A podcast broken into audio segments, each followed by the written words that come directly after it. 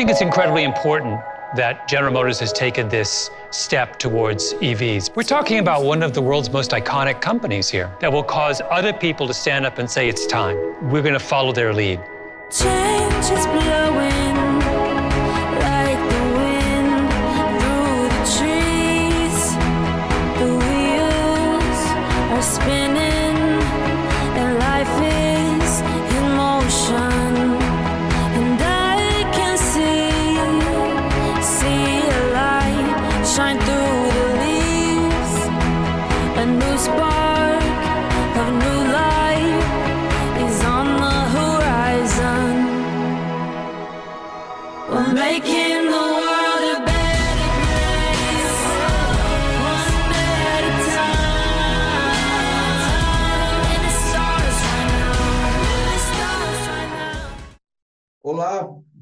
dia, boa tarde, boa noite. Você que está conectado nos canais da Mega Brasil, tem início neste 5 de setembro a maratona do 25º Congresso Mega Brasil de Comunicação, Inovação e Estratégias Corporativas. Até o próximo dia 22 de setembro, sempre de segunda a sexta-feira, a partir das 13 horas, temos um encontro marcado nos canais de streaming da Mega Brasil, seja na TV Mega Brasil Online, no YouTube, ou no nosso canal no Spotify, ou na Rádio Mega Brasil Online, trazendo para você não só o que aconteceu no Congresso, mas também comentários de personalidades que passaram pelo evento e que este ano aconteceu, aliás, presencialmente no Teatro da Unibis Cultural, em São Paulo, nos dias 17, 18 e 19 de agosto. Todo esse material que passaremos a veicular a partir de hoje ficará disponível para ser assistido em qualquer momento nos nossos canais. Nesse primeiro dia da maratona, o destaque vai para o Prêmio Personalidade da Comunicação, que nos últimos dois anos, quando o Congresso foi transmitido 100% digital, marcava a abertura do evento. Esse ano, como o evento aconteceu em formato presencial, o prêmio foi realizado na noite do dia 18 de agosto. Mas, por uma questão de coerência é, com os formatos digitais dos nossos anos anteriores, 2020 e 2021, decidimos manter o formato e nessa edição, uh, nessa veiculação que começamos hoje, é, manteremos o compartilhamento do prêmio com uma sessão que inaugura a jornada do Congresso. O Prêmio Personalidade da Comunicação foi instituído em 1999 e reúne uma galeria dos mais importantes nomes da comunicação do nosso país. Esta é uma homenagem concedida a profissionais pelo conjunto da obra por tudo que fizeram e ainda fazem é, em prol da comunicação e que, pela seriedade, dedicação, inovação, retidão e ética empenhadas no exercício de suas atividades, deixam um importante legado para as gerações futuras. E nessa edição de 2022, o mais importante nome da comunicação, mais um importante nome da comunicação, foi incluído nessa galeria incontestável de notáveis, do jornalista Caco Barcelos. E para falar desse momento de muita emoção que marca o Congresso da Mega Brasil, eu convidei Bruno Assami, diretor executivo da Unibis Cultural, que está aqui conosco. Bruno, muito obrigado por estar mais uma vez juntos aqui na, no início de uma maratona que vai detalhar o Congresso. Para quem não teve oportunidade de estar lá presencialmente, para quem perdeu alguma coisa, para quem quer rever algum detalhe. Muito obrigado, Bruno, pelo aceitar o convite. Oi, Marco, obrigado você. Ô, Bruno, você fez parte da, da, da bancada que esteve ali na, no auditório da Unives Cultural, fazendo a entrega do prêmio. Aliás, você é, teve o privilégio de entregar, passar às mãos do Caco Barcelos a estatueta que representa o prêmio Personalidade da Comunicação, fazendo isso em nosso nome em nome de todos os profissionais de comunicação. Antes da gente falar propriamente da cerimônia, eu queria saber de você como é que foi, como é que você percebeu o ambiente do prêmio, da premiação? Porque a gente que fica envolvido na organização do evento, a gente acaba perdendo um pouco esse clima, essa atmosfera, as pessoas conversando. Você, como um convidado, talvez tenha tido um pouco mais a oportunidade de perceber esse ambiente. Como é que foi? Conta para mim, por favor, Bruno. Bom, então, inicialmente, queria agradecer vocês, né, por ter tido a oportunidade de poder fazer essa entrega do prêmio, é, do qual eu pude conhecer essa galeria, né, de homenageados, e dizer o seguinte, antes mais sobre o prêmio.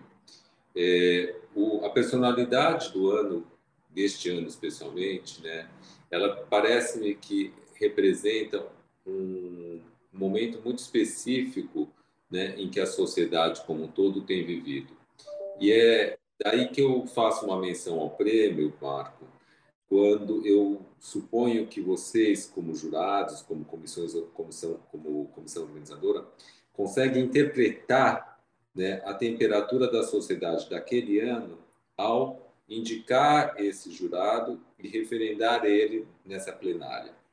Porque quando você percebe essa comunhão entre a, o público presente e a personalidade escolhida, me parece que é uma interpretação desse imaginário coletivo que vocês conseguem traduzir de uma forma bastante sensível. E aí, entrando, então, em cima dessa pergunta. Eu fiquei extremamente sensibilizado de ver como esse público estava aderido a essa personalidade. É uma coisa que realmente era um público, obviamente, profissionais do setor, então nós não estamos ali falando de pessoas que não, não têm um conhecimento ou um acompanhamento é, dentro de um olhar profissional né, daquela personalidade e, ao mesmo tempo, com uma proximidade, com um, uma, como, como se tivesse uma proximidade a essa pessoa, né? uma intimidade com as pessoas. Então, isso eu achei muito é, particular do prêmio, né? porque quando você recebe um prêmio é, dentro de uma perspectiva de público em geral, né? essa proximidade é, é de uma forma diferente. Ali não, eram pessoas críticas que tinham que estavam no fórum presencial. Então, é, foi muito gostoso, realmente, porque eu estava ali com ele, né? eu estava na, na plateia anteriormente, então eu pude conversar com muitos e muitos puderam manifestar essa visão.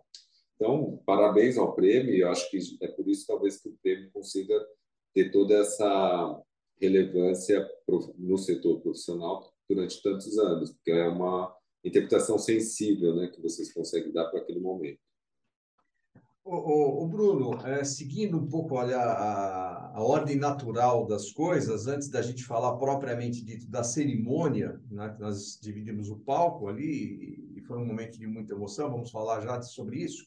Eu queria compartilhar com você e com quem está nos acompanhando uma entrevista que o Gilberto dos Santos, um jornalista que esteve conosco fazendo a cobertura da, dos bastidores da, do Congresso Mega Brasil, ao lado de Regina Antonelli e de Cristina Carvalho, fazendo, é, ele fez uma entrevista um pouco antes do início da cerimônia com o Caco Barcelos. Vamos ver como é que foi essa conversa entre Caco Barcelos e Gilberto dos Santos. Ao meu lado, Caco Barcelos, que acaba de conquistar o prêmio Personalidade da Comunicação pelo, pela Mega Brasil. Então, é uma personalidade está sendo homenageada por todo o seu papel no jornalismo brasileiro. Já tem 50 anos de um jornal- jornalismo investigativo que tem sido referência no mercado brasileiro e também internacional. Então, é uma honra, Caco, receber você aqui para ter essa premiação. E eu queria já começar te perguntando como é que você vê o jornalismo neste momento no Brasil? Olha, vejo uma situação ah, de extrema importância em relação à concorrência. Ah, é um desafio imenso. A gente está cercado de concorrentes por todo lado que não tínhamos no passado. Eu, como você disse, eu tenho uma trajetória muito longa. Ah, eu sou de um tempo em que aconteceu uma guerra, um lugar distante, por exemplo, do mundo, em relação ao Brasil. Nós aguardávamos talvez dois, três meses para saber o que aconteceu, por que, que aquela bomba foi lançada um determinado país. Por que, que tínhamos que esperar? Esperar a chegada de um repórter. Imagina, dois meses, três meses. Toda bomba ela cai, ela não pergunta se ela está preferindo um adulto, uma criança, né? É uma tragédia permanente. Mas você só sabia a razão de ter jogado a bomba em determinado lugar com a presença da figura do repórter que partia da sua cidade, demorava um tempo. Hoje, qualquer guerra do mundo é precedida, no caso se envolve Estados Unidos, o Reino Unido, daquele avião B-52, e quando aquele avião parte para bombardear alguém, já tem um elenco, uma infinidade, milhares e milhares de câmeras registrando a queda da primeira bomba. Depois que vai chegar sempre o jornalista. Ah, então, eu acho que hoje a gente, em vez de se preocupar em correr para chegar primeiro, como a gente tentava fazer no passado, eu acho que a gente tem que correr firmemente para contar melhor.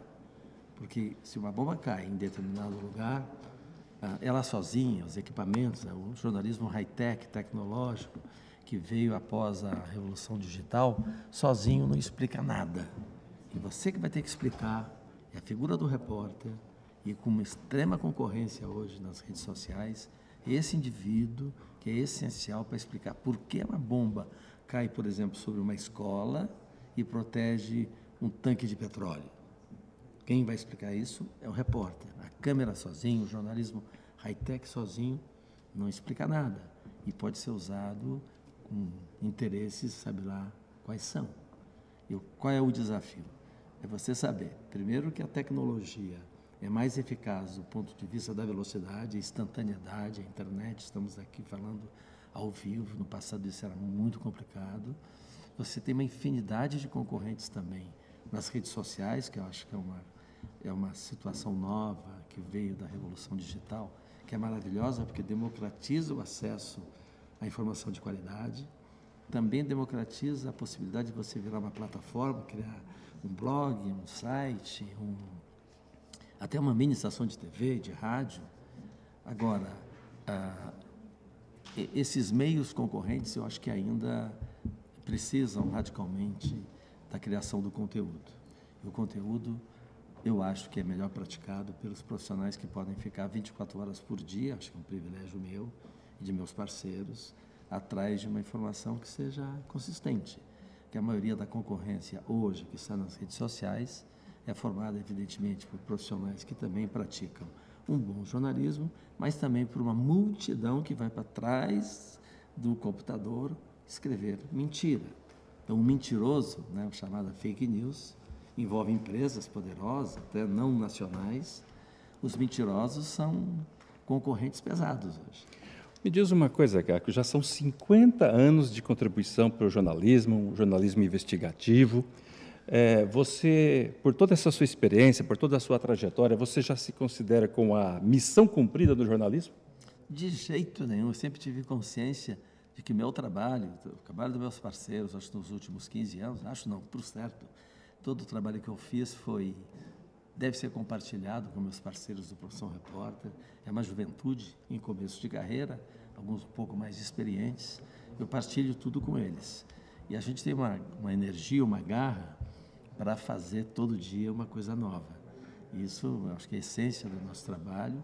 Acho que é um grande privilégio. O que eu mais gosto da profissão é a certeza de que pouco eu sei.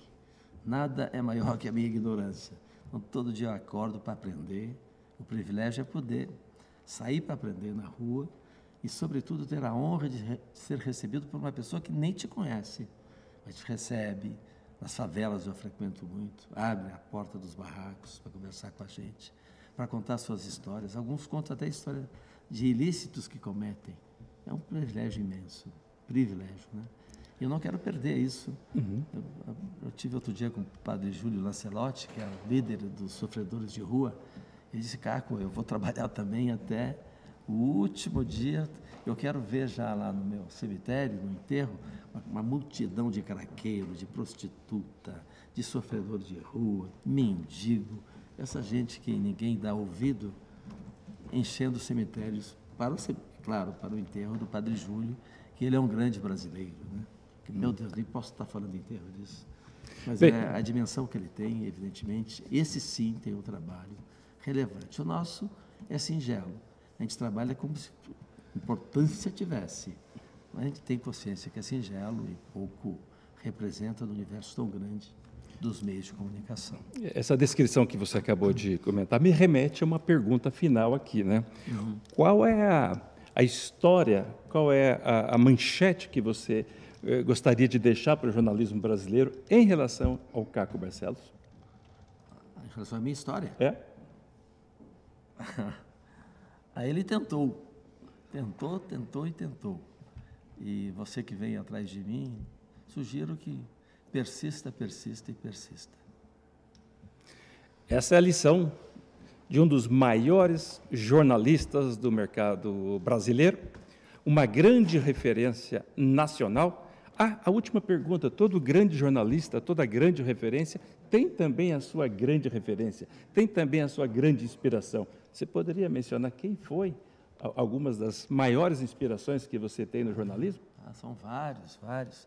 Teve um aqui presente, Fúrio Guimarães, que me deu muito generoso comigo, a minha chegada a São Paulo, e, e me deu grande incentivo, me deu uma força que eu não tinha, assim, na qualidade do texto. Tive a sorte também dele me acompanhar na televisão, ser meu chefe na televisão, uma coisa jamais que eu vou esquecer.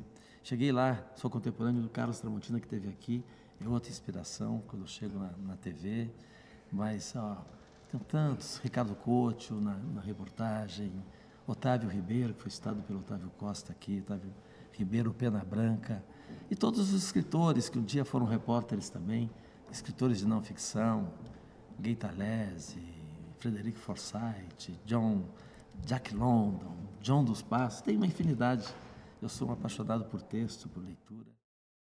Muito bem. Voltamos aqui com Bruno Assami. E agora sim, Bruno, vamos falar da cerimônia. A cerimônia tinha toda aquela expectativa de, de, de, de entregar o prêmio para uma pessoa midiática, mas não só por isso, mas pela importância jornalística que tem o Caco Barcelos.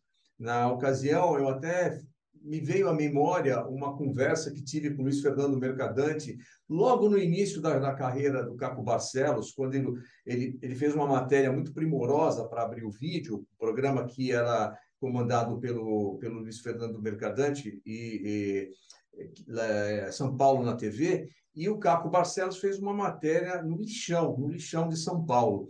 E aquilo sensibilizou muito o Mercadante, ele comentou comigo e eu me recordei desse detalhe. E, e fiz essa menção antes da gente iniciar o prêmio. E foi interessante porque lá estava na plateia também Voile Guimarães, que era outro nome muito importante da Globo, também foi da Globo, junto com Luiz Fernando, e depois para abrir o vídeo, e que abriu as portas, aí o Caco nos revelou que abriu as portas para o Caco Barcelos na TV. Bom, o Caco fez uso da palavra e foi algo muito emocionante, teve um aspecto é, humanitário no que ele disse, um, um tons de empatia, de solidariedade, e é isso a, a gente acabou vendo muita gente, com lágrimas nos olhos com as palavras do Caco. Ele soube sensibilizar cada um dele, a cada um de nós. Eu queria saber de você, como é que foi, uh, como que essa fala do, do Caco Barcelos tocou a você, Bruno Assami? Marco, é uma maravilha, né? Quando você vê uma trajetória como a do Caco, com essa coerência na pessoa, não somente no profissional, né? É de uma integridade, é de uma é de uma coesão, né, na pessoa dele e no profissional, que esse olhar sensível jornalístico, né, é também deste homem né, que é pai, que é companheiro, que é profissional, que é mentor, que é brasileiro, que é de uma origem eh, de, de baixa renda e que transformou a vida dele numa narrativa de busca de compreensão sobre a vida. Enfim, está tudo dentro desse homem. Então, e ele teve, né, na fala dele, ele pôde explanar isso de uma forma bastante transparente, de uma forma bastante é, sincera, né, o que esse prêmio estava representando para ele e nesse momento da vida dele, nesse momento dele, é, é muito é muito prazeroso. Eu acho que acima de tudo, Marco, quando a gente pensa que essa jornada de 50 anos de trabalho faz um profissional desse é, encontrar o seu lugar né, de existência, muito mais do que de campo profissional, mas de existência sobre a sua atividade. Né? E essa atividade ela traduz né, o seu papel na humanidade, é quase que uma, uma gratificação existencial, eu diria. Capo tem isso.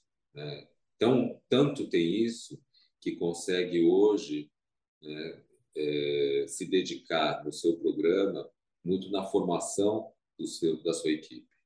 Então, quer dizer, chegou já num, num nível de estágio de realização profissional em que ele encontra um novo estágio de realização, que além da própria notícia, do, da investigação, que é tão latente para ele, né, o que, que hoje ele vai descobrir, né, como ele mesmo diz, o que, que hoje eu, né, vai ser a minha, esse novo descobrir, né, ter essa preocupação e zelo sobre uma equipe e sobre um olhar sensível investigativo do jornalismo, né, que ele quer que essa equipe seja contaminada.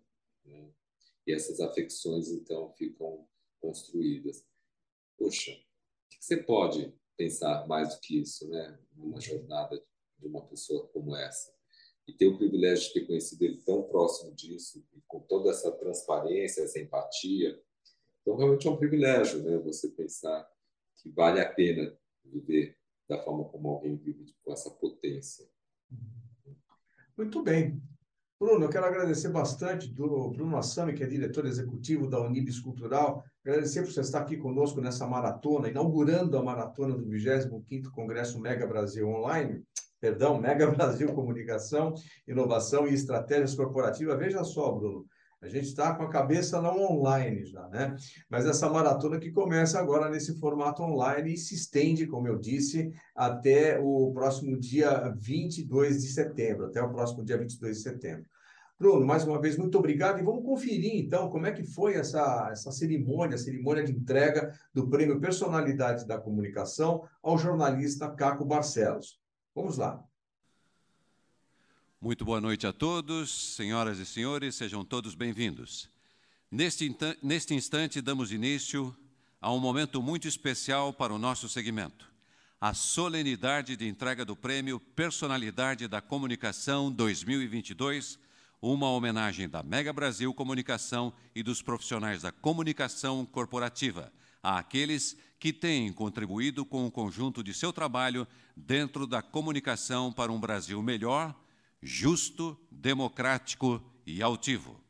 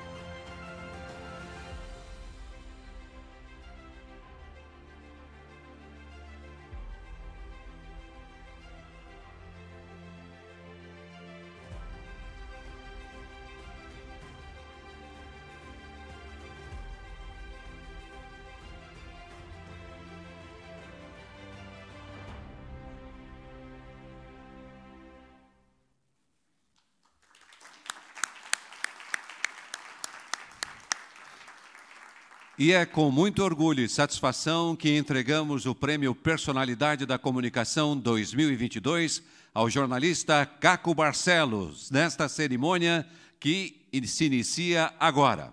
Para tanto, chamo ao palco Bruno Assami, diretor executivo da Unibis Cultural. Uma salva de palmas para o Bruno. Convido também para se juntar a nós Marco Antônio Rossi, diretor da Mega Brasil Comunicação. Convido também para subir ao palco Eduardo Ribeiro, diretor da Mega Brasil Comunicação. E também Otávio Costa, presidente da ABI, Associação Brasileira de Imprensa, que neste instante está chegando até o nosso evento. Está a caminho. Convido ao palco o homenageado desta noite, o jornalista Caco Barcelos, Prêmio Personalidade da Comunicação 2022. Prazer.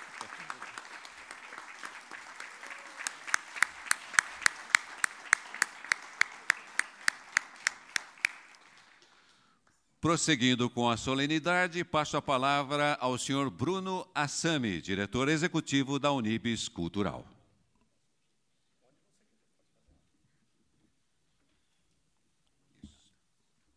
Olá, boa noite. Antes de mais nada, queria agradecer a presença de todos vocês e agradecer a Mega Brasil por me dar a honra de poder estar nessa cerimônia para poder homenagear Caco Barcelos.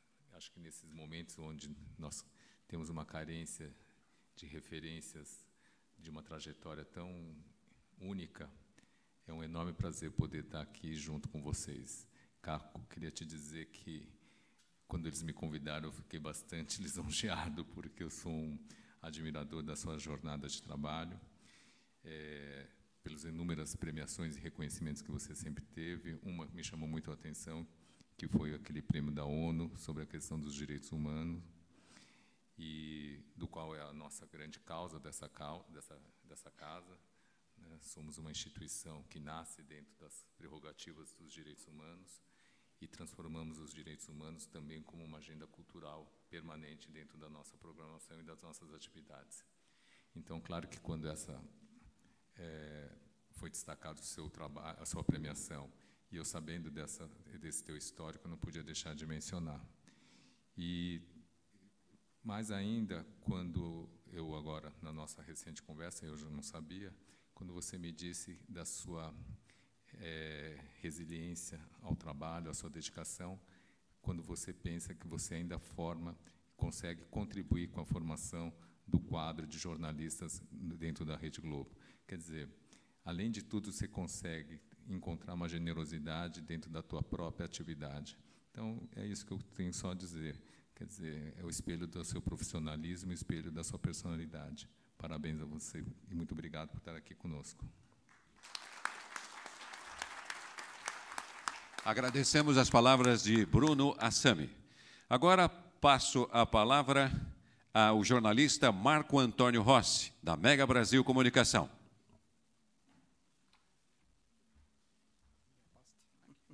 Obrigado. É, eu vou- tomar a liberdade de ler aqui, porque, como o Caco, ele estava também anotando um monte de coisa ali. Queria dizer, eu vou ser breve, porque hoje os holofotes são todos para o Caco, e por mais que a gente fale, qualquer coisa que a gente fale aqui, o brilho é dele, né? Mas vocês puderam com- conferir que, aqui na abertura dessa sessão, um desfile eh, dos mais importantes nomes da comunicação do nosso país. Esta é uma homenagem concedida a esses profissionais pelo conjunto da obra, por tudo aquilo que eles fizeram e ainda fazem eh, em prol da comunicação e também em prol da seriedade, da dedicação, inovação, retidão e ética empenhadas no exercício das suas atividades. Eles deixam, por conta disso, um importante legado para as gerações futuras. Hoje, nós incluímos aqui na Mega Brasil mais um nome nessa galeria incontestável de notáveis. Fazemos isso em um importante momento da história da Mega Brasil, no ano em que nós completamos três décadas de atividades e também em um sensível momento pelo qual atravessa a sociedade brasileira e a humanidade como um todo. Não bastasse a pandemia da Covid-19, as guerras e conflitos de anexação, a luta pela hegemonia geopolítica de grandes potências e também os seus efeitos, não bastasse as ameaças ao meio ambiente, não bastasse a fome, a miséria e a desigualdade, nós jornalistas enfrentamos ainda a manipulação e a sociedade como um todo, a manipulação da informação, a indústria da fake news. É, e também um agravante da polarização ideológica. Nesse cenário de profundos conflitos, a figura do jornalista e do jornalismo se faz mais do que nunca necessária e imprescindível, checando os fatos, denunciando arbitrariedades, informando e divulgando com ética e precisão os demandos e injustiças cometidas em nome do poder. Não é uma missão das mais fáceis, pois também nos obriga a exercer o nosso trabalho com profissionalismo e retidão diante do drama dos nossos semelhantes.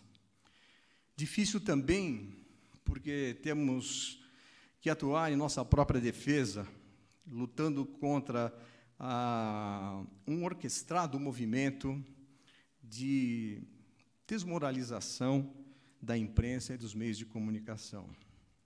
Por isso, ter um jornalista como homenageado no prêmio Personalidade da Comunicação de 2022 se reveste num momento muito especial, sobretudo por se tratar de um profissional da imprensa que dedicou sua carreira a revelar as mazelas da sociedade, as injustiças, e se coloca como uma voz e um olhar crítico da sociedade.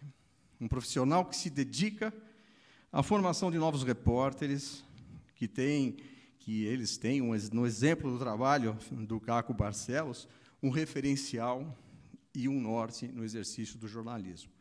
A primeira vez que eu ouvi falar do Caco Barcelos foi em 1983. E eu ouvi de uma figura que certamente poderia estar nessa galeria de notáveis, um grande nome do jornalismo brasileiro. Naquela época, é, a, abriu vídeo, começava um projeto transmitindo pela, pelas antenas da TV Gazeta um programa chamado São Paulo na TV. Era um formato de jornalismo inovador na época. E ele era comandado por, por esse jornalista, Luiz Fernando Mercadante.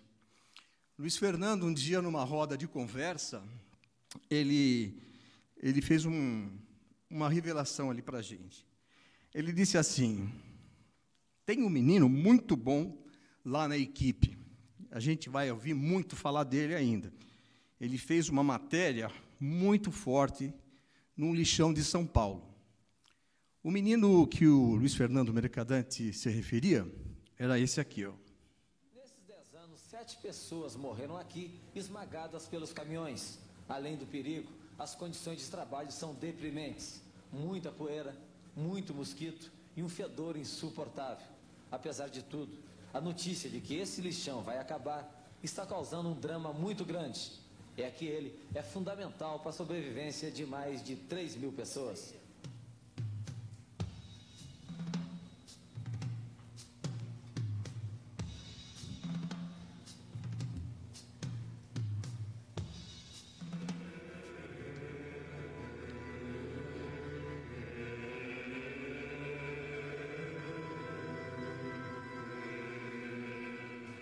Produção não para nunca aqui no lixão do Alvarenga. Os catadores trabalham 24 horas por dia. Mas a grande euforia é às 9 horas da manhã, hora da chegada daquele caminhão ali. Pois é. Aqui, aqui está a essência da profissão de repórter. Eu queria convidar, então, Bruno Assami, que é o diretor executivo aqui da Unibis, que fizesse a entrega do prêmio Personalidades da Comunicação ao Caco Barcelos. É, é pesado, né?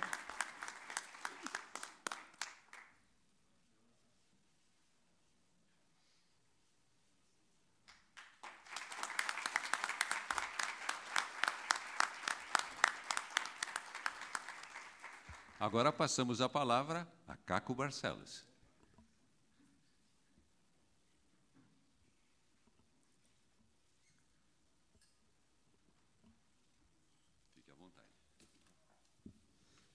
Anotei muito, mas não escrevi nada. É como eu faço, acho, todo dia, sempre anotando histórias dos outros. Essas são minhas, são mais difíceis de retratar. Muito obrigado, Antônio, Júlio Ribeiro, querido Bruno. Vocês citaram aqui, eu vi também aqui no, na tela, alguns personagens que foram muito importantes na minha vida. Eu admiro não conheço todos, mas admiro muitos deles, mas alguns foram fundamentais. Vanira está aqui, nosso querido Audálio Dantas, saudoso Audálio Dantas. Está com a gente aqui, não está? Foi, sempre muito importante na minha vida. Você falou, Marco Antônio, do, da importância que teve, estava chegando em São Paulo, a figura do Luiz Fernando Mercadante. E se eu não estou falhando aqui na minha visão, está ao lado ali uma grande figura. É mesmo? Voile Guimarães, querido Voile Guimarães. Parceiraço, junto com o Luiz Fernando Mercadante, antes do Luiz Fernando Mercadante, com a sua generosidade, o Voile comprava reportagens que eu fazia, era freelancer, chegando em São Paulo, vindo do Rio Grande do Sul, ah, e costumava correr atrás das histórias, como faço até hoje, e oferecia para o potencial interessados. Ah, assim eu conheci o, o Voile, não, não sei se me falha a memória, foi por meio do freelancer ou por meio de um convite que ele me fez para trabalhar. Ele comprava para o Jornal da Tarde, onde você trabalhava com Luiz Fernando Mercadante. Com Luiz Fernando Mercadante, eu jamais vou esquecer que eu havia chegado aqui em São Paulo completamente duro, com a minha mulher na época, fotógrafa, a Vani Stein, grávida de oito meses. A gente chegava do terremoto da Guatemala, maior da história do, do país, com 26 mil mortos. Estava acompanhado do Licínio Azevedo também. E de lá a gente ligou para o Marcão, Marcos Ferman, que era do Jornal da Tarde, dizendo: Olha, nós somos, pelo que eu vi por aqui, os únicos jornalistas brasileiros nessa cobertura. A gente andava meio errante pela América do Sul, atrás de histórias dos povos latinos, sobretudo das histórias dos revolucionários do passado, e por acaso aconteceu o terremoto quando estávamos lá. E ao ligar ah, para o Marcos, ele deve ter consultado o Voile e o Mercadante, essa reportagem, se vocês quiserem, é nossa, corram para cá para escrever. Isso marcou a minha chegada aqui em São Paulo. Para mim é uma coisa inesquecível, que eu ganhava como freelancer, jamais vou esquecer disso também, o suficiente para tocar a vida ah, muito simples que sempre tive, que afinal ainda era um hippie, meio que andando de maneira mais independente, longe das comunidades. Mas eu lembro que o pagamento que vocês me fizeram, Voile, foi o suficiente. Eu tinha grana para pegar ônibus. Eu acho que um dia vocês me deram dinheiro para o táxi, e eu não usei para o táxi. Eu peguei um ônibus e disse: caramba, esse dinheiro dá para eu viver um mês. O dinheiro do táxi.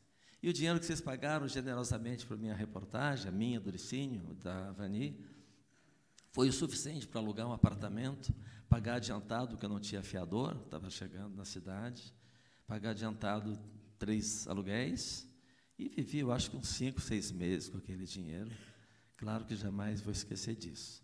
O Marcão foi generoso, me deu também a oportunidade de dormir sobre o estoque dos jornais na sede da revista Verso, que a gente tocava simultaneamente. Mas foi um começo assim repleto de atos generosos, inesquecíveis, como no caso do vôlei do Luiz Fernando Mercadante, do Marcão, e que marcaram sobretudo a minha trajetória a partir disso, que eu aprendi demais com esses três, só para citar alguns. Aprendi demais. E essas lições eu pratico no meu cotidiano até hoje. Acabo de chegar lá do Rio de Janeiro contando histórias dos cotistas, faz 10 anos da lei que estabeleceu o sistema de cotas no, de maneira federal, de maneira estadual há mais tempo.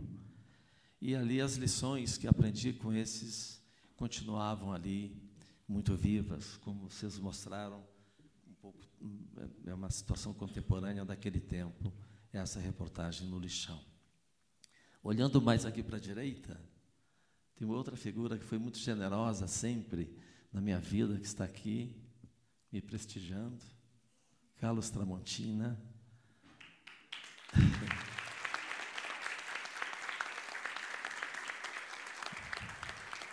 Eu tinha a maior dúvida, apaixonado pela profissão, apaixonado pelo texto, como disse, tinha a felicidade de trabalhar com, acho que havia de melhor em texto no Brasil, via Jornal da Tarde e outros veículos que eles trabalharam, como a revista Realidade.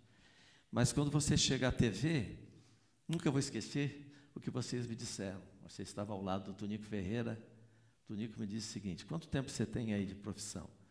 Cara, já tenho, eu comecei em 72, mas daqui um pouco faz 50 anos que eu estou na estrada. E esse ano era, acho que 82, eu tinha 10 anos. Me considerava um experiente. O Tonico disse: esquece, tudo no lixo. Aqui, meu caro, nada vale do passado. Vai começar agora e cada dia é uma situação nova. Mas seja bem-vindo. Me inspirei muito em vocês. Você estava chegando junto, eu acho, em 82, não, Tramontina? Puta, já era veterano. Por isso aprendi tanto com você. Eu tinha a maior inveja de ver. Eu nunca vi, não sei vocês, acho que todo mundo, evidentemente, conhece o Tramontina. Eu nunca vi o Tramontina gaguejar, esquecer uma palavra, falhar. Teve algum episódio desse? Não, nunca vi. Você e o Nascimento? Nunca. Eu passei a tarde hoje assistindo um, um documentário que chama A Vida pela Notícia. Na verdade, eu venho assistindo tem uns dez dias pequenas cenas desse episódio, porque tem me feito refletir bastante, tem me dado conta que na nossa trajetória, quando eu digo nosso, eu falo de um gênero específico do jornalismo, que é o gênero reportagem, bastante diminuído nesses tempos, ah, sempre muito apaixonado pelo esse privilégio de poder contar histórias cada dia de um modo com gente nova, com gente diferente, todo dia uma situação que que te possibilita uma, uma possibilidade de aprendizado eterno. Ah, as reflexões desses dias, não sei explicar a razão, talvez essa homenagem faça parte dessa minha atenção. Ah, eu me dei conta que a história da gente, que às vezes parece um pouco atípica, um pouco incomum, ela é uma eterna repetição. Desde os tempos em, em que se teve conhecimento do jornalismo impresso, sobretudo, as histórias se repetem dentro desse gênero, entre as figuras que trabalham, não sei se é uma profissão, não sei se é uma carreira, não sei se é um estilo de vida, mas é uma coisa es- estranha, embora extremamente comum, que eu percebi, é o relato de 22 ou 24 jornalistas espanhóis.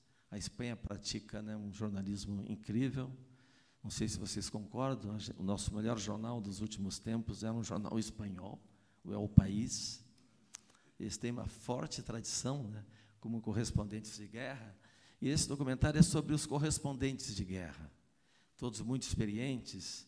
Eles vão narrando ali coisas que eu me dei conta, caramba, como tudo se parece na vida de quem decide deixar o seu ambiente mais, mais rotineiro e partir para descobertas daquilo que nem todo mundo vê, alguns porque não têm possibilidade, outros porque não querem ver.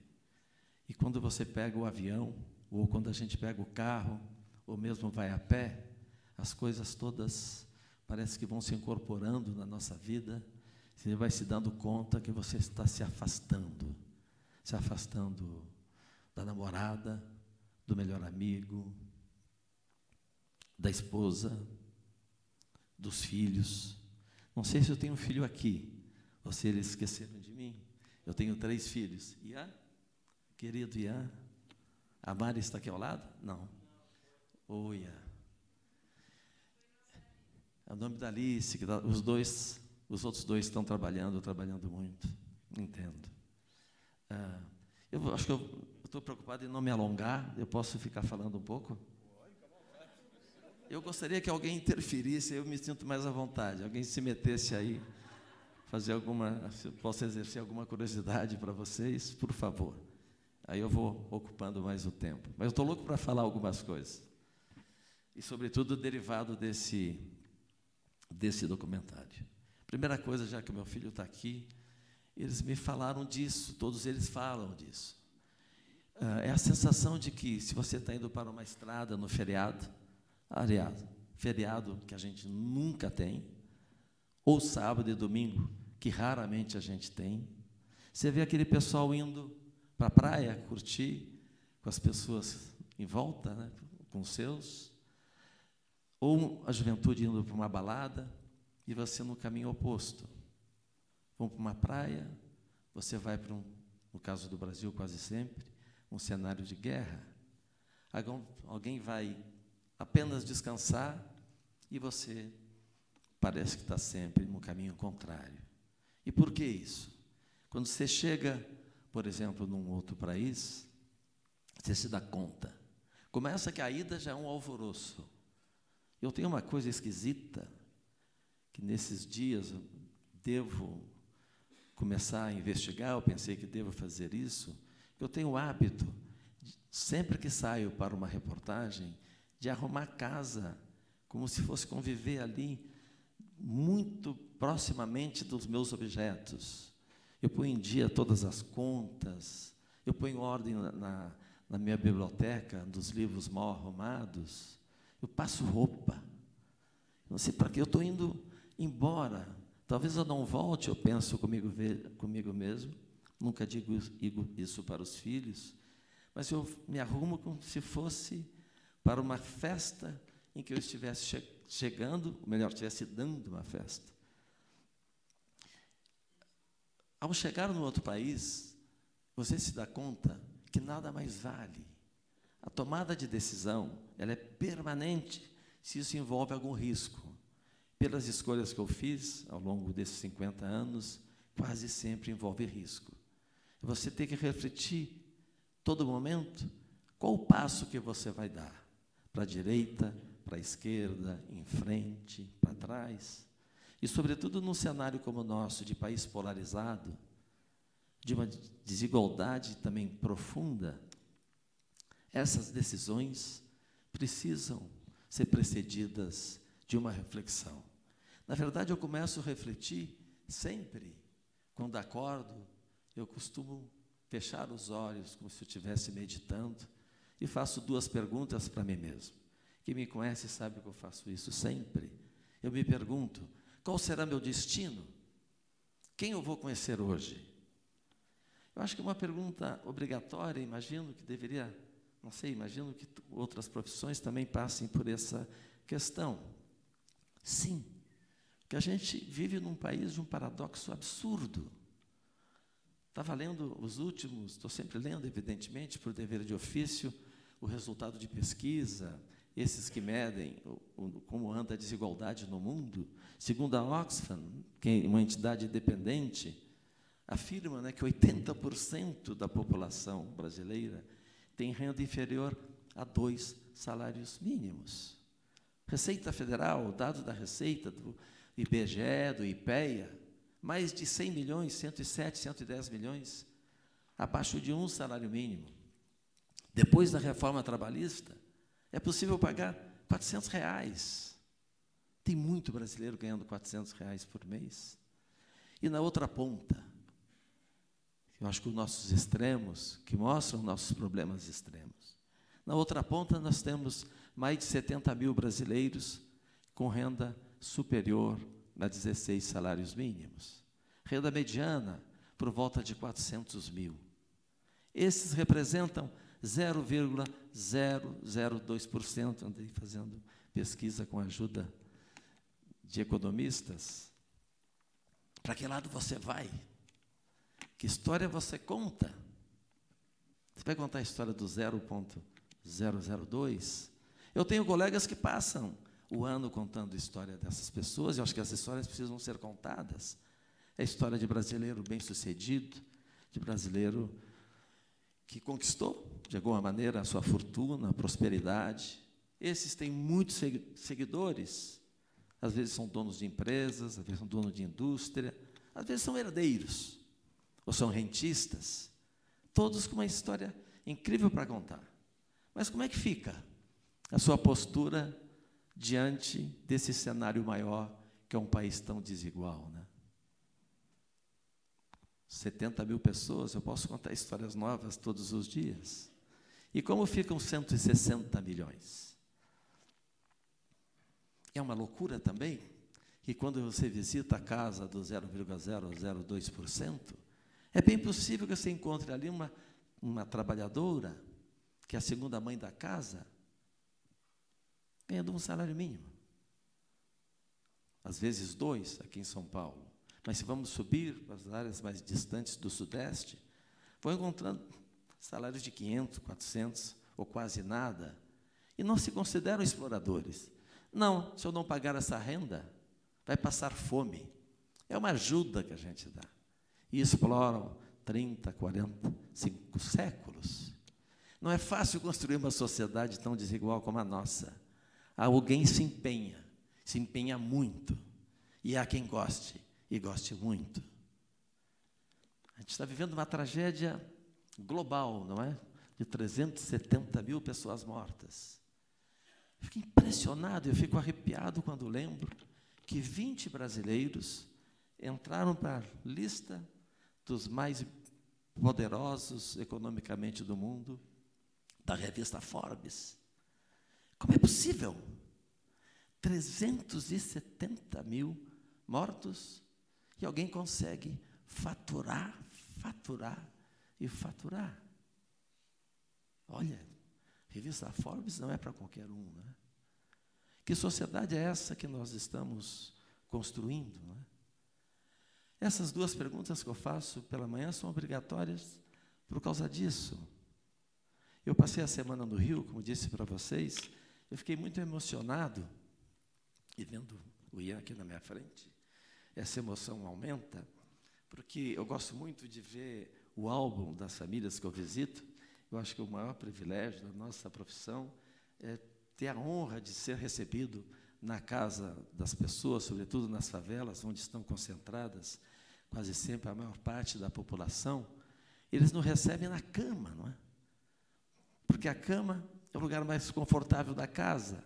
A cama está no quarto, o quarto geralmente está misturado à sala, bem pertinho da cozinha, serve melhor o café.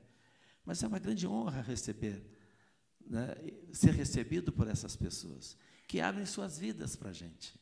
O Profissão Repórter, você sabe que eu sou um líder do Profissão, e tudo que eu faço, na verdade, nos últimos tempos, nos últimos 15 anos, está partilhado com esse grupo maravilhoso de jovens que, que, que acho que tem essa afinidade, a gente tem essa união pela via de um propósito. Um propósito, a gente sabe que a nossa função era muito singela, a gente tem um firme propósito, sim, de contribuir de alguma maneira, pelo menos gritar contra esse cenário tão louco dessa desigualdade estúpida. Mas voltando a falar do Rio de Janeiro, eu gosto de ver, eles me mostram os álbuns, e eu vi muitas fotografias escurecidas assim. Otávio? Obrigado por estar aqui, Otávio. É, hã? Sim, faz parte, faz parte. É. Mas ela ela mostrando as fotografias, é uma senhora que sai de casa às três e meia da manhã, fica duas horas e meia na Central do Brasil, depois mais uma hora para chegar na casa da patroa. Chegava na casa da patroa, porque hoje não faz mais esse trabalho, mas ao longo de 22 anos ela fez esse trabalho. Chegava segunda-feira e ficava trabalhando até meio-dia.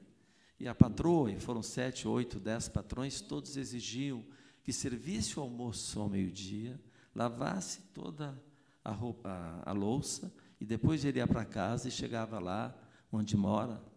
Na, a família foi expulsa pelo tempo ainda do Carlos Lacerda, para a parte bem distante do centro do Rio de Janeiro, zona de Campo Grande, Santa Cruz. E aí que ela ia conviver com a filha, que hoje é uma cotista. E é, por isso, eu vendo as fotografias, ela mostrava assim, a quantidade de festas de aniversário que ela ofereceu para a filha. Festa toda arrumadinha, com os balões, os refrigerantes, os doces e tal. E nunca ela estava presente na festa. Porque ela. Desculpem. Ela estava trabalhando, cuidando das filhas, da, dos patrões, das patroas, ao longo de 18 anos. Eu sinto isso muitas vezes no trabalho, e esses parceiros espanhóis relatam muito isso. Essa profissão tem um preço. É a profissão dos apaixonados, mas não tem um, pre preço alto. Primeiro preço que você paga, de maneira muito egoísta, você causa o sofrimento dos outros. Da sua mãe, por exemplo, da mãe né, de todos, que é do amor incondicional, ela fica expectativa. A minha mãe, por exemplo, ela virou uma pessoa muito bem informada. Minha mãe, ela estudou não mais que uma semana na vida. Ela que me ensinou a ler e a escrever, embora fosse analfabeta. E ela virou uma especialista, uma espécie de produtora de plantão, desde que eu virei repórter. E ela, sabendo que eu ia para áreas de risco, eu costumava, depois de uma guerra, por exemplo, de algum conflito, de um tiroteio, eu ligava para ela: Mãe, a senhora vai assistir, sobretudo depois que eu entro na televisão, uma situação muito dramática, muito grave, muito horrorosa, mas eu estou bem, estou ligando para a senhora. E ela, evidentemente, me lascava algumas críticas por isso. Para evitar esse tipo de coisa, ela virou uma pessoa muito bem informada, ela sabe tudo o que está acontecendo, para que fique sabendo antes de mim onde está o filho dela. Volta e meia eu ligo para ela para saber o que está acontecendo no país, porque ela sempre sabe, sempre sintonizada em duas emissoras de rádio. Mas eu acho que é um, é um lado egoísta da profissão você causar esse sofrimento para os seus parentes.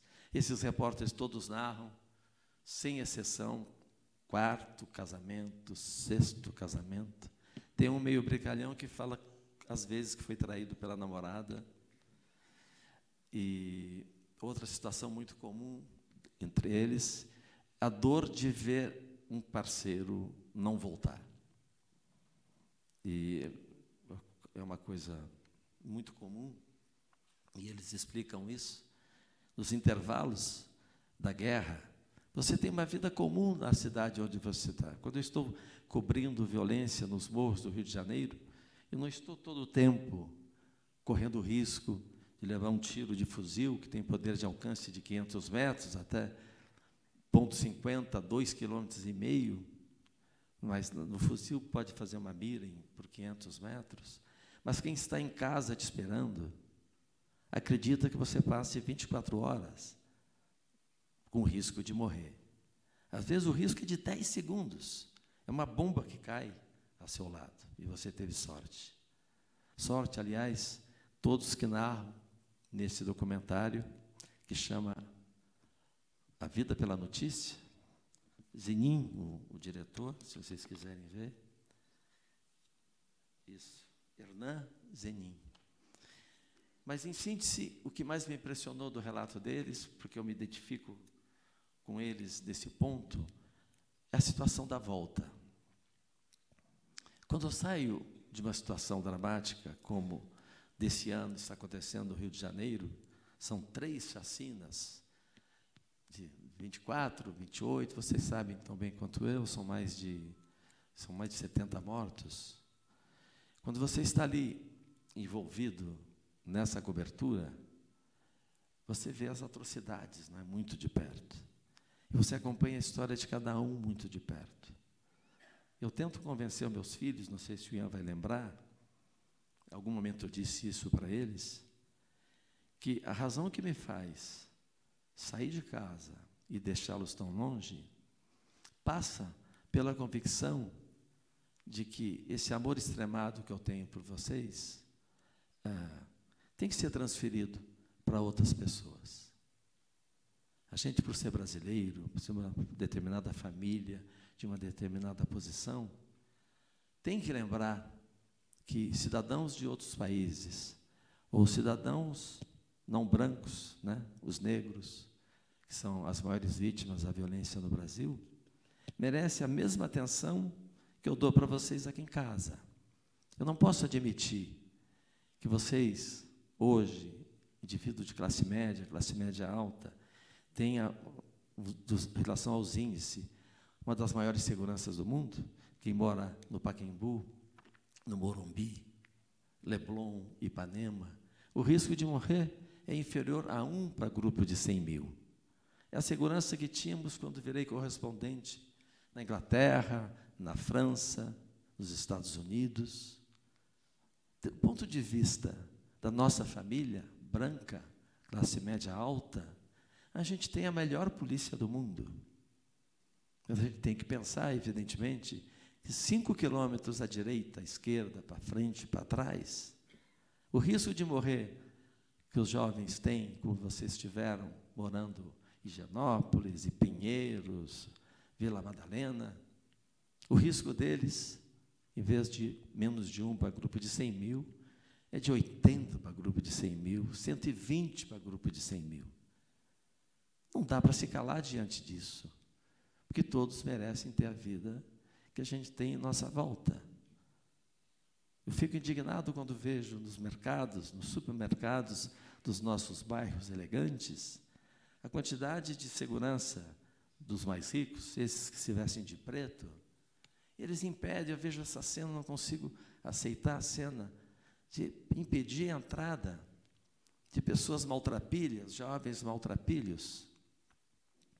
E talvez minutos depois admitem com a maior elegância a entrada de cães, de cachorros. Que sociedade é essa, né? Que impede crianças e aceita cães, talvez pelo perfume da empáfia de seus donos, não sei. O primeiro tênis que eu tive na vida foi um quichute para praticar futebol. Era de uma família muito pobre, e o governador de lá, prefeito, depois o governador, ele gritou uma vez, jamais vou esquecer, ainda ouvindo pelo rádio, na semana que ganhei meu primeiro tênis. É um absurdo nesse estado, era um estado pecuarista. Eu nunca tinha visto, ele era um engenheiro da área da agricultura, Leonel de Moura Brizola, ele disse que nunca tinha visto um bezerro abandonado no Rio Grande do Sul. E nunca tinha visto um cavalo sem ferradura. E nossas crianças são abandonadas descalças. Eu vou dar um tênis que chute para cada um. Assim eu conquistei meu tênis que chute. Mas eu continuo me impressionando com as pessoas que não têm o seu tênis que chute e todos aqueles que são despossuídos do melhor que a gente tem em nossas vidas privilegiadas. Ah, finalizando, o que eu queria dizer, o que mais me impressionou no documentário, e tem a ver com as nossas vidas, tem a ver com o preço. Ah, certa vez eu liguei para o Ian, meu filho, eu estava cobrindo um sequestro lá na Colômbia, de três engenheiros da, da Braspetro, e lá os guerrilheiros que sequestraram, era uma campanha contra a presença estrangeira lá na área de produção de petróleo, e eles resolveram também me sequestrar. Eu fiquei sabendo que eu estava lá sozinho, trabalhava contratando uma agência de agência de que tem equipamento, agência de notícia, e eles me disseram que havia essa intenção.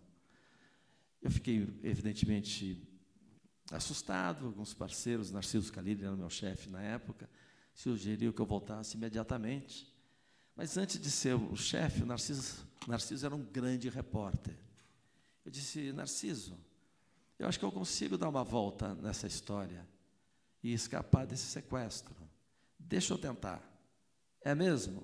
Quanto tempo você quer? Não me lembro mais o tempo que ele deu.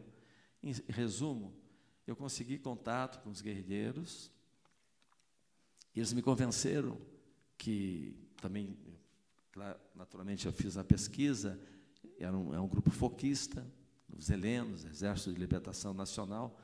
Eles nunca tinham matado nenhum refém. E havia, na época, acho que 30 reféns. Jornalistas, alguns, a maioria funcionários executivos das empre- empresas de petróleo. Caramba, aquilo me deu uma segurança de tentar ir até o cativeiro. Eu disse para eles: olha, vocês estão me procurando para me sequestrar, mas eu achei vocês primeiro. Então vamos acabar essa brincadeira de sequestro e me convidem para ir até o cativeiro. E eles concordaram, marcaram uma data. Mas no dia que eles disseram, sinal verde, vamos te pegar em determinado lugar, eu fiquei muito inseguro, porque eu falava muito com o Ian todo dia, o Ian sempre me deu uma força assim. Está na dúvida, está com medo aí, pai? Vai em frente que vai dar certo. E dessa vez eu liguei, Ian, a situação é essa: tem três engenheiros nas montanhas, acho que dois, três mil soldados cercando para descobrir onde é esse cativeiro.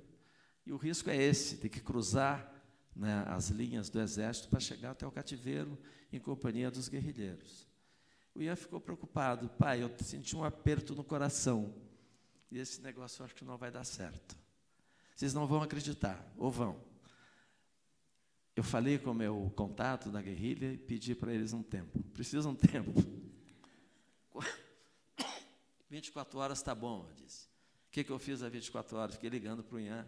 Contei toda a história dos helenos. Ó, não tem risco, eles nunca mataram ninguém. São sequestros longos. Tem uma pessoa que ficou 15 anos. E lá, não sei se o Ian lembra disso. Não lembra, Ian? Aham.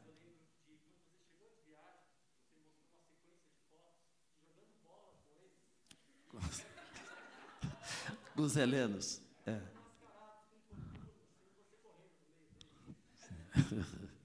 Sim, é verdade. Mas antes de chegar lá, você me deu muitos conselhos. Eu, na verdade, fiquei te convencendo que era seguro. Eu lembro quando você, eh, quando você me deu ok, você disse: Ó, oh, vai que eu vou ficar torcendo por eles. Você disse. eu contei muita história positiva das ações dos guerrilheiros. Mas e, esse povo espanhol fala desse preço, né? E sobretudo uma coisa, finalizando, eu prometo, ah, você traz consigo, quando você vai a uma guerra, ou quando você vai a um combate, assistir ao combate nos morros do Rio de Janeiro, eles usam uma expressão: você leva o cadáver para casa. Você registra de perto ali. Você conhece, às vezes, a história com mais profundidade do que a própria família. Você interroga, pergunta, pergunta, pergunta. É evidente que você fica tomado pela história. E quando você vai embora, a história não fica somente na fita né, do gravador, fita de vídeo. Ela entra. Ela entra no coração, ela entra na alma. E essas pessoas, elas voltam com vida na sua vida. O Ian sabe, a Alice sabe, o Willy, meus três filhos sabem, as ex-companheiras também. O que eu grito de madrugada, por nada. E ouvi os parceiros da Espanha nessa semana falando exatamente a mesma coisa. Uso até uma expressão em psicologia que eu não lembro o nome. Esse grito, um, alguns deles identificam, são os gritos das pessoas que você conheceu. Elas te acompanham para sempre. Essa, esse é um preço. Eu não via com preocupação esse preço. Tenho consciência dele. Mas o que acho que me faz continuar, que faz os espanhóis também, é essa coisa que eu falei agora há pouco. Ah, é impossível, e sobretudo num país como o nosso, agora no momento decisivo das eleições, você ver o mundo a partir do que acontece em volta do seu umbigo privilegiado. Não é? Isso empurra. Te põe você de novo, arruma a casa como se fosse preparando para uma festa e partir. Sem rumo, eu pelo menos faço a reflexão de manhã, aquelas duas perguntas. E há quem empurre a gente, não é? Isso é que mais me emociona quando acontece. Pessoas, no caso da TV, nos dá alguma notoriedade, as pessoas procuram, telefonam, pedem. Eu adoro andar de metrô, eu moro aqui ao lado, na estação do metrô, trem, metrô, ônibus. Que eu saio desses ônibus, desses lugares, sempre com uma penca de pautas, né? São as sugestões das pessoas. E ao receber essa homenagem carinhosa de vocês, saibam que é uma maneira de vocês me empurrarem a continuar essa caminhada. Eu agradeço muito, apesar do preço que a caminhada tem. Muito obrigado. Muito obrigado.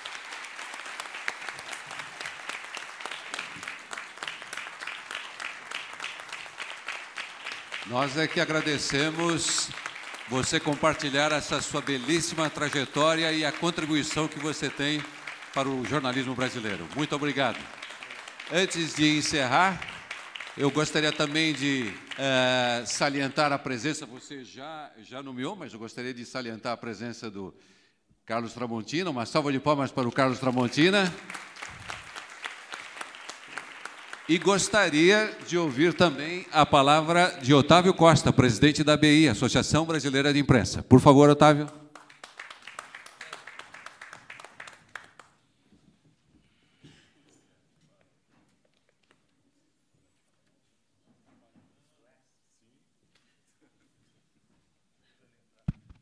Bom, eu, eu não tenho muito a falar, porque depois da, dessa, dessa palestra, desse testemunho de vida belíssimo do Caco, né, realmente emocionante, e, e com essa visão social que muito, muito importante. Nem todo jornalista tem, é verdade, nem todo jornalista tem, mas é, é, é impressionante. Eu- e quando ele fala, é, também fiquei assim, tocado, porque eu, eu sou tijucano, e quem, e quem é tijucano, o Carlos sabe disso, é cercado por comunidade, porque né, é o Borel, é a Formiga, é o Salgueiro, então a gente tem aquela convivência ali muito, muito próxima né, com, com, o nosso, com o nosso povo e com o nosso povo que, que vive nessa condição difícil que, que Caco é, testemunha e, e- e trabalha até para que, que o Brasil realmente consiga mudar esse quadro de justiça social histórico e permanente. É, eu, eu, eu não, não vou me alongar, realmente que o dia é, é- é do Caco, de homenagear o Caco, mas eu só vou me lembrar, ele até disse, nós trabalhamos juntos, de fato, na, na Istoé, muitos anos, e também na Abril, e, e eu sempre que vejo o Caco e o trabalho do Caco, fico me lembrando do Caco bem jovem, como eu, nós somos mais ou menos da mesma geração, e ele acompanhando um grande repórter de, de- de polícia chamado Otávio Ribeiro, não sei se Caco falou sobre ele, Otávio, Otávio Pena Branca Ribeiro, que, que foi assim um- uma escola para todos nós, mas para o, o Caco e o trabalho que Caco sempre fez na vida dele, né, é- é- era exatamente o, o caminho a- aberto ali pelo, pelo Otávio Ribeiro lá no- nos anos 60. E um outro que vem à memória da gente, sem dúvida, é Tim Lopes, com, com a morte trágica e violenta que teve, e, e, e, felizmente Caco também enfrentou muita barra pesada, mas está aqui, está vivo e, e- nos brindando com essa com essa história maravilhosa. E é maravilhoso também o trabalho que ele faz hoje de, de formar jovens jornalistas, né? porque isso fazia parte da nossa profissão. Né? Você entrava nas grandes redações e você sempre tinha jornalistas mais experientes e que transmitiam a cultura para aqueles jovens que, estavam chegando. Né? E isso é um, é um- é um trabalho que o Caco hoje faz fantástico. Nós não temos mais as grandes redações, não temos mais os grandes jornais, né? os tempos mudaram, mas o, o Caco continua fazendo esse trabalho extraordinário. Então, eu, eu, eu, quando ele fala, ele, ele falou aqui das coisas do ser jornalista, e, e- e que às vezes a gente até fica um pouquinho na, na dúvida com, com nossa profissão, e, e quando a gente vê o, o Caco com a idade dele e com a energia dele, né, isso nos traz muita força, muita força. Isso eu falo em nome da Associação Brasileira de Imprensa. É importantíssimo ter um jornalista com a idade do Caco na ativa, na batalha e com a coragem e a dedicação dele, né? Porque o mercado é um mercado difícil e, e- e a gente sabe da dificuldade para jornalistas de cabelo branco levarem, levarem adiante a vida. Então, é, eu saúdo ele e, e ele é a negação de um ditado que meu pai era um jornalista bastante experiente. Meu pai, de vez em quando, me tranquilizava e dizia o seguinte: Otávio, tem um ditado francês famoso sobre jornalismo que diz: eh, Le journalisme mène à tout, à condition d'en sortir. Ou seja, o jornalismo leva a tudo à condição de deixá-lo na hora certa. Era uma visão bem, bem oportunista dos franceses sobre, sobre a profissão e, ao mesmo tempo, bem pessimista. Então, eu hoje eu- o, o, o Caco contraria frontalmente esse ditado dos franceses, entendeu? O jornalismo leva a tudo desde que você seja apaixonado por ele, como é o Caco. Parabéns, Caco. Ah, Mais do que merecida essa homenagem. Mais do que merecida. Parabéns ao Edu também. Agradecemos as palavras de Otávio Costa. Nossos cumprimentos ao jornalista Caco Barcelos pela conquista deste prêmio, que dessa forma passa a figurar em uma galeria que reúne alguns dos mais importantes nomes da comunicação e do jornalismo brasileiro. Está encerrada a solenidade, agradeço a todos os presentes e convido para o coquetel que será servido aqui no lounge ao lado. Amanhã às 10 horas daremos continuidade ao segundo dia da 25ª edição do Congresso Mega Brasil de Comunicação, Inovação e Estratégias Corporativas. Até amanhã. Tchau, tchau.